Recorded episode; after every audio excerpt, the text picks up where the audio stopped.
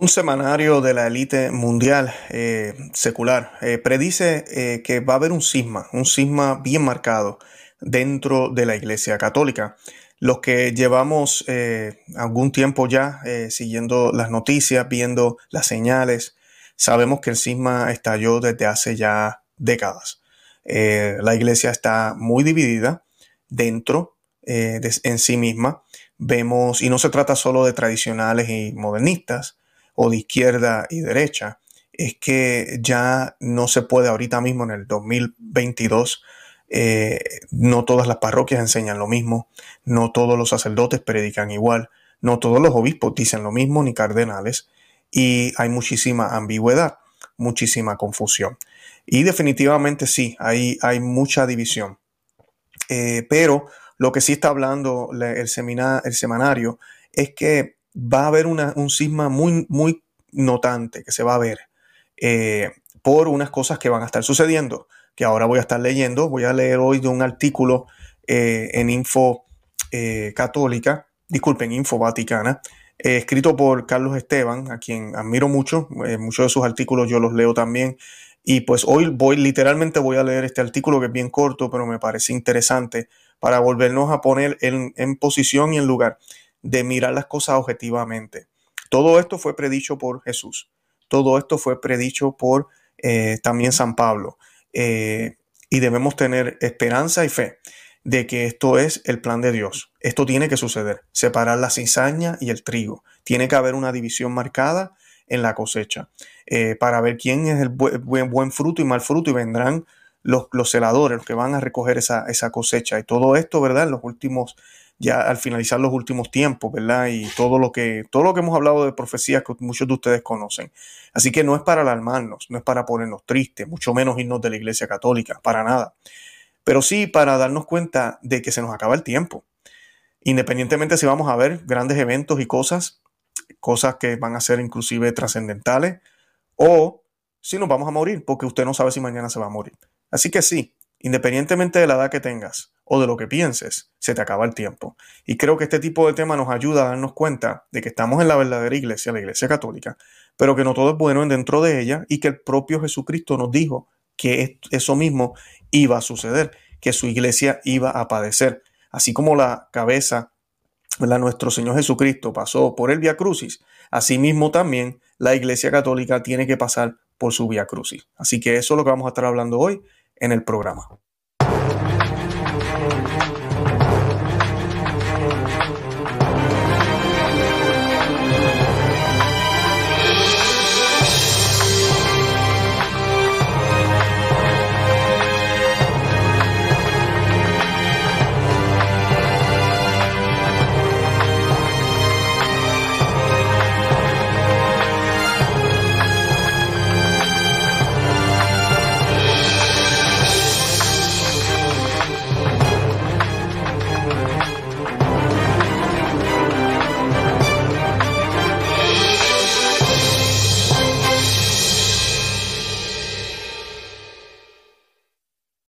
Bienvenidos a Perspectiva Católica con Luis Román. Les habla su amigo eh, eh, y hermano, ¿verdad? Luis Román. Y pues hoy quiero leer este artículo eh, bien breve sobre este semanario de la élite o de, de, los nuevos, de los poderes mundiales que se llama The Economist. Carlos Esteban escribió, esto fue escrito el 20 de julio, hace unos días. Si uno quiere saber qué nos preparan, qué nos preparan los poderosos, nada mejor que leer The Economist. Por eso no es irrelevante que el semanario británico haya escrito para predecir un cisma dentro de la iglesia. Y me parece interesante porque es que hay católicos que ni siquiera ven esto. Sí, allá afuera hay católicos y tenemos que orar por ellos. Si el Señor te ha dejado ver, el Señor nos ha dejado ver es por una razón, no porque somos mejores, no porque ya somos el remanente. No, tenemos que tener mucho cuidado con eso. Eh, simplemente el Señor nos ha dejado ver Tal vez porque somos más débiles, tal vez porque si no nos deja ver estuviéramos más perdidos, o tal vez porque tenemos una misión de denunciar, evangelizar, dejarle saber a los que no han visto, ayudar al que tal vez no tiene esa, y no quiero decir capacidad porque todos podemos ver, pero mira, por, razón, por razones de las que sean, grandes pecados, ignorancia, eh, mm, víctimas de pecados como la pereza, ¿verdad? No querer estudiar la fe, eh, orientarse, pues no ven, no ven este tipo de crisis. Pero es curioso ver cómo estos medios, a veces seculares, sí lo ven. Ahora, ellos lo ven porque ellos saben que hay un plan.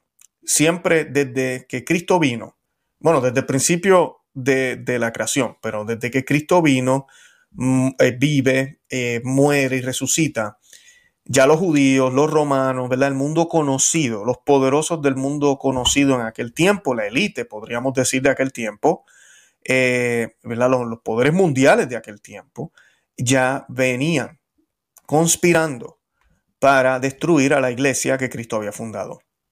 La persiguieron amargamente por los primeros 3, 4 siglos.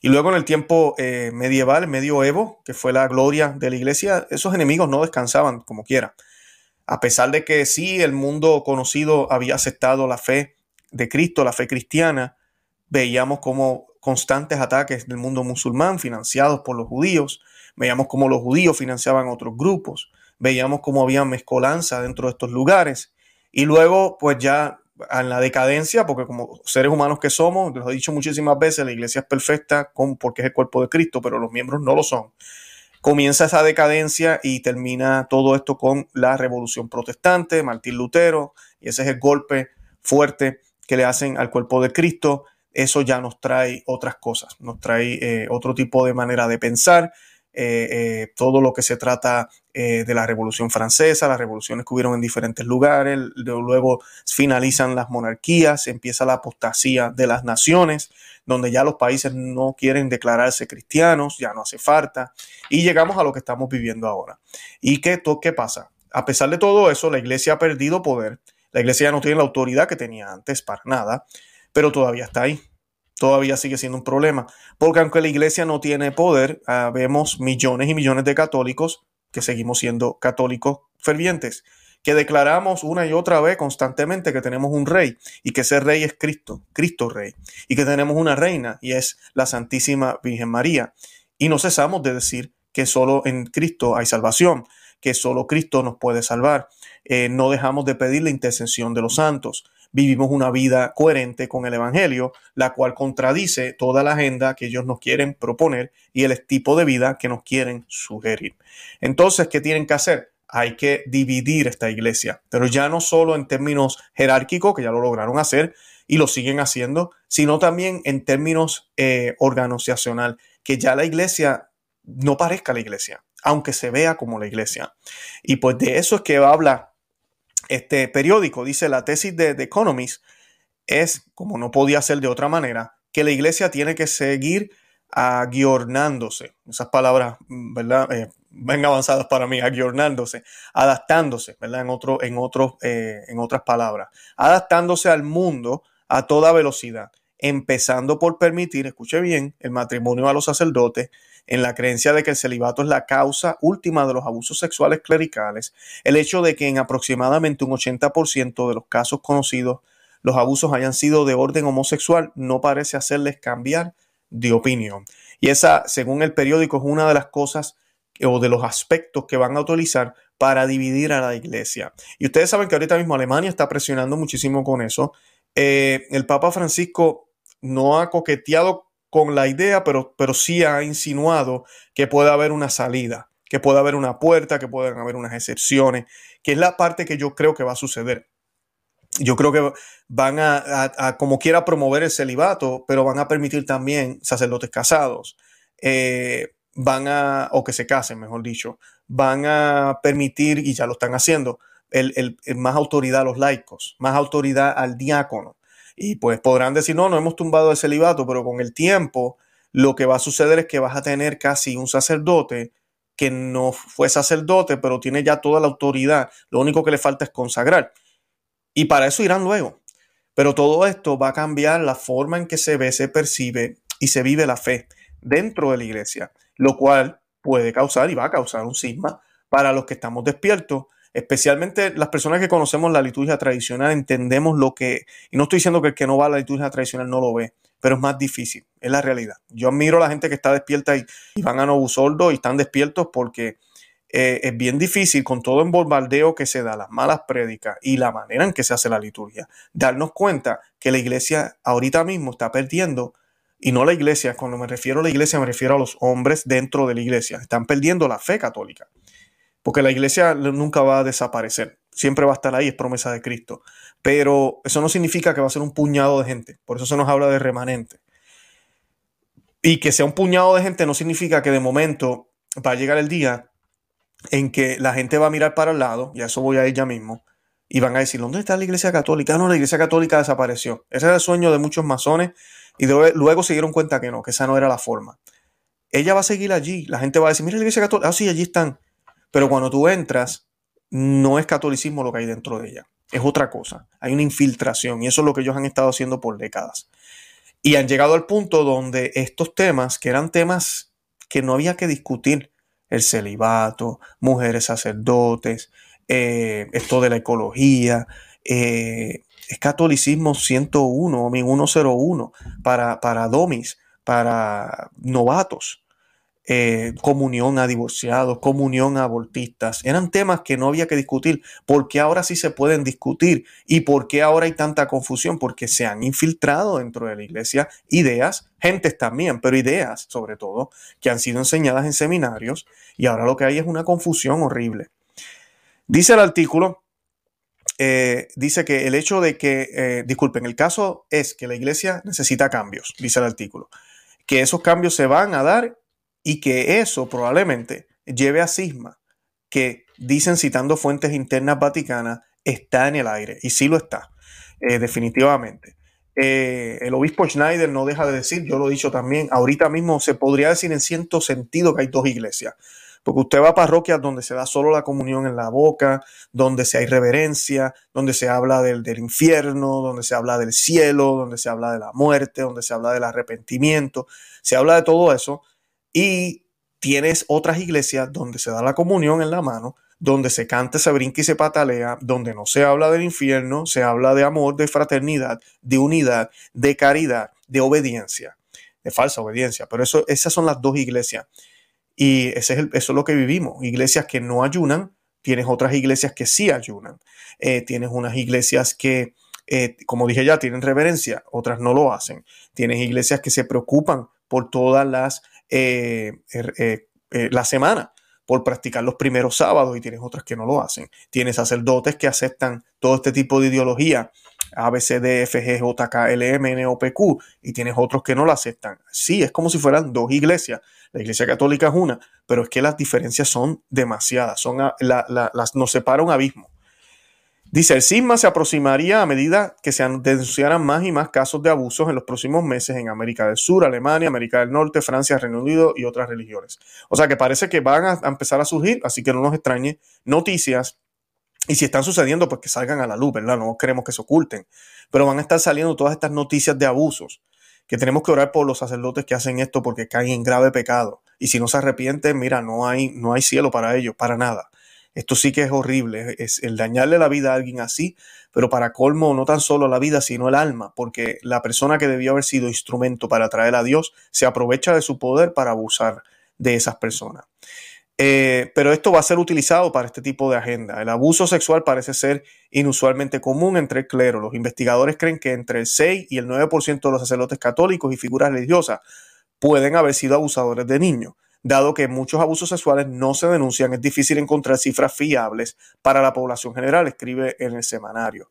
Y me parece interesante que digan esto, pero es cierto, no es la gran mayoría de los sacerdotes, al contrario, la gran mayoría de los sacerdotes no hacen este tipo de crimen, pero por uno o dos se hace ruido y es como cuando cae un avión, eh, todos los días hay miles de aviones en el cielo, llegan a sus destinos, llevan a los viajeros a sus destinos, pero cae un avión y sí es noticia. Nadie habla de cuántos pasaron ayer, cuántos vuelos llegaron bien, cuántas personas fueron transferidas o movidas o viajaron de un país a otro, eh, pero cae un avión y es noticia.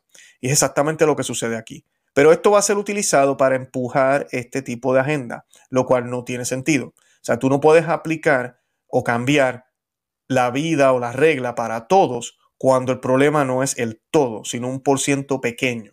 Entonces hay que hay que ver qué pasa con ese por ciento pequeño y eh, pues tratar de solucionarlo. Eso no significa que no va a seguir sucediendo.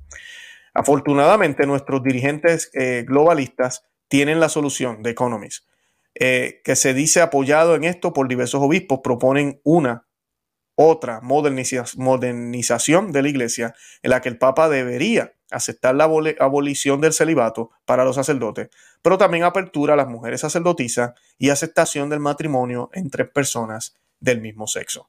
Y pues es lo que, lo que, lo que hemos venido diciendo aquí. Y pues todo esto es una iglesia que se adapta al mundo. Lo que la gente no entiende es que Dios dijo que las puertas del infierno no prevalecerán contra ella. Y es cierto, no van a prevalecer contra ella, pero si pueden, puede el demonio hacer caer a sus miembros. Y es lo que va a suceder a finales de los tiempos. El obispo Fulton Sheen, hablando del anticristo, él decía que fundará una antiiglesia.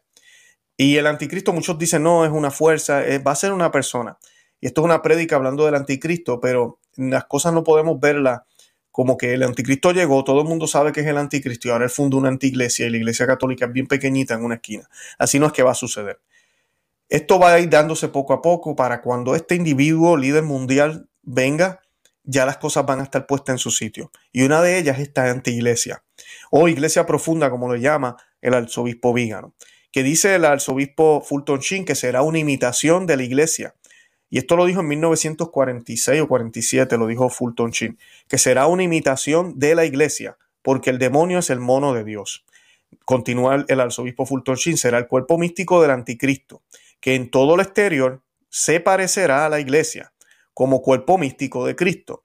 En su búsqueda desesperada de Dios, incluirá al hombre, inducirá, disculpen, al hombre moderno en su soledad y frustración a comprometerse cada vez más en su comunidad que dará al hombre una visión más amplia de las cosas sin necesidad alguna y sin necesidad alguna de conversión personal. O sea que no, no va a pedir conversión, no va a pedir cambio. Por eso se puede aceptar la, lujuria, la homosexualidad, eh, el vivir eh, sin casarse, el poder ser cualquier otro tipo de religión. No va a haber necesidad de ser cristiano en esa iglesia. Eh, y pues no va a haber tampoco necesidad de admitir la culpa individual, dice el obispo eh, eh, eh, Fulton Sheen. Son días en los que el demonio se le soltará particularmente la cuerda. Eso dice el, el, obispo Fulton Sheen. pese a estos preocupantes signos, los cristianos deben comprender que en un momento de crisis no es un momento de desesperación, sino una oportunidad. Y que tras la resurrección viene la resurrección. Y es lo que les mencionaba al principio, no son malas noticias, pero sí, la prueba está ahí, es fuerte. Y pues tenemos que estar en estado de gracia. Él daba algunos consejos, pero uno de ellos es conservar el estado de gracia. Quienes tengan fe y quienes no la tengan, que empiecen a buscarla, porque en los tiempos que vienen solo habrá una forma de que las rodillas dejen de temblar y será caer sobre ellas y rezar. Esas fueron las palabras de Fulton Chin. Así que sí, esto, esto viene eh, o ya está pasando.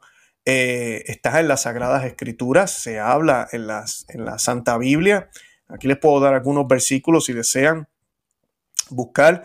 Eh, estas palabras fueron dichas en 1947, dije la fecha bien, pero si usted quiere saber un poco de esto, en el Evangelio de San Juan, Jesús habla de esto en primeras de, de Juan, disculpen, en primeras de Juan 2.22 eh, las cartas de Juan.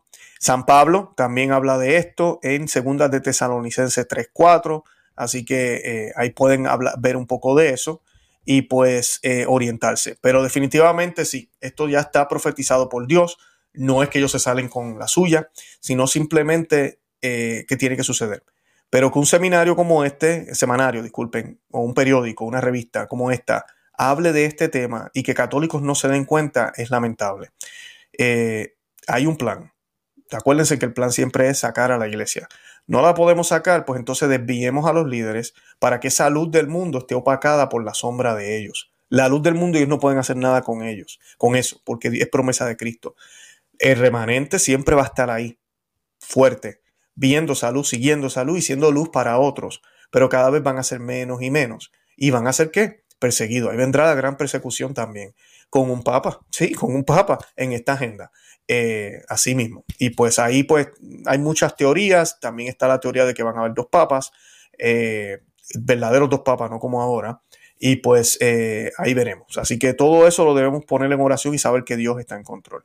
Yo los invito a que también vayan al programa mío. Nosotros tenemos ese playlist que le mencioné de las apariciones y también pueden buscar eh, los programas que hemos hecho con el doctor Luis Eduardo López Padilla en Conoce, Ama y Vive tu Fe que hablamos también de estos temas. Y nada, de verdad que los amo en el amor de Cristo. Los invito a que se suscriban aquí a Perspectiva Católica con Luis Román en YouTube. También estamos en Conoce, Ama y Vive tu Fe con Luis Román en YouTube. Y estamos en todas las plataformas de podcast. Estamos también en Facebook, Instagram y Twitter por Conoce, Ama y Vive tu Fe. Eh, suscríbanse, denle me gusta a esas páginas y esos lugares. Y si desean, para que no se pierdan nada, véanos en Telegram. En Telegram yo les envío notificaciones. Yo no publico los videos allá. Los tienen que ver acá en YouTube pero no se pierde nada, porque mucha gente a veces me dice que a pesar de que están suscritos, le dieron a la campanita y todo lo demás, no sé por qué razón a veces no les salen los, eh, los videos de nosotros, no, son notificados de ellos, así que vayan a Telegram, los, los enlaces están en la descripción de este programa. Y nada, de verdad que los amo en el amor de Cristo y Santa María, ora pro nobis. Que Dios me los bendiga. Bye bye.